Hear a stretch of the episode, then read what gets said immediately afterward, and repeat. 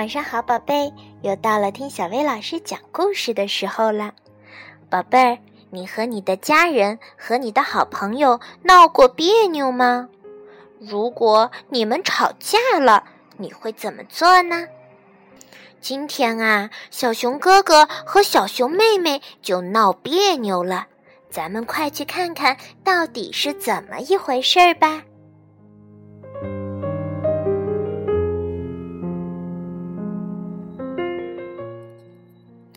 在熊王国里，每天清晨，太阳升起，迎接新一天的到来。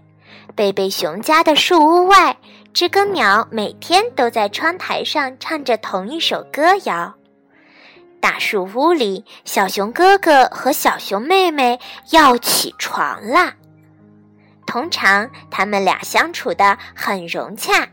他们会轮流使用浴室。吃早餐时，他们会说“请”和“谢谢”。在校车上，他们也总是坐在一起。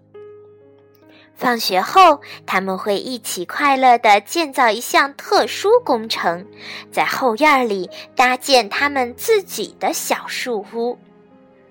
然而，今天早上天灰蒙蒙的，小熊哥哥和小熊妹妹闹别扭啦。也许是因为天气的缘故，也许是因为知更鸟睡晚了。反正小熊哥哥和小熊妹妹大吵了一架。怎么回事呢？是这样的：早上，小熊妹妹睁开眼睛，伸了一个大懒腰，坐起来，把腿搭在了上床的床沿上。碰巧，小熊哥哥也坐起来了。小熊妹妹的脚就碰到了小熊哥哥的脸上，哎呀，他也不是故意的，这只不过是一件很小的小事而已。可是偏偏小熊哥哥的心情不太好。妹妹，他喊道：“把你的笨脚从我的面前拿开！”我的脚才不笨呢！再说，他们又没有碰到你的脸。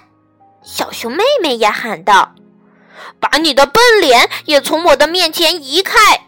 小熊哥哥吼了起来：“你给我闭嘴！”小熊妹妹大声说。小熊哥哥还没来得及回应，小熊妹妹已经抢先一步跑进了浴室。她花了很长很长的时间来刷牙、洗脸、梳理头发。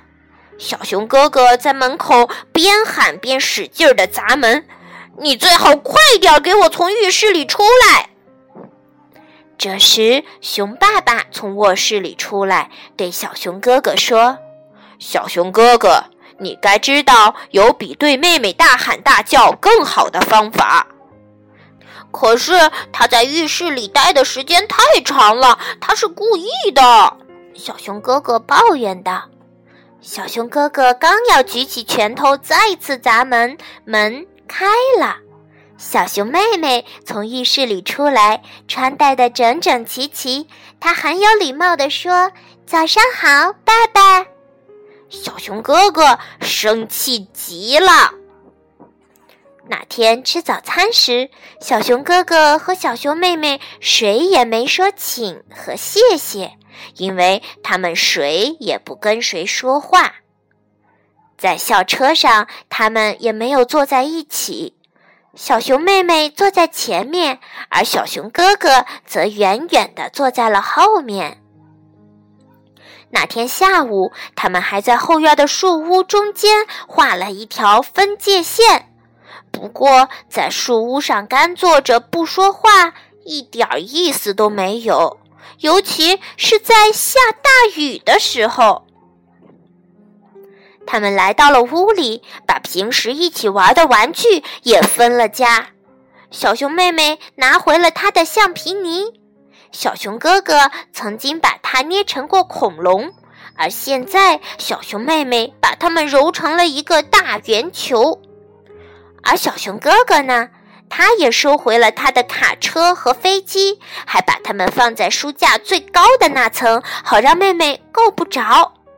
他们两个都气极了，竟然忘了他们正在赌气不说话，开始朝对方大喊大叫了起来。他们的声音越来越大，终于把熊爸爸惹火了。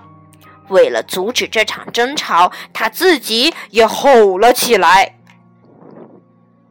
邻居们不知道哪个更糟糕了：是窗外的暴风雨，还是从贝贝熊家树屋里传出来的阵阵吼叫声？终于，熊妈妈受够了，她把两根手指放在嘴边，打了一个口哨，非常非常的响亮。熊爸爸和孩子们吃了一惊，都安静了下来。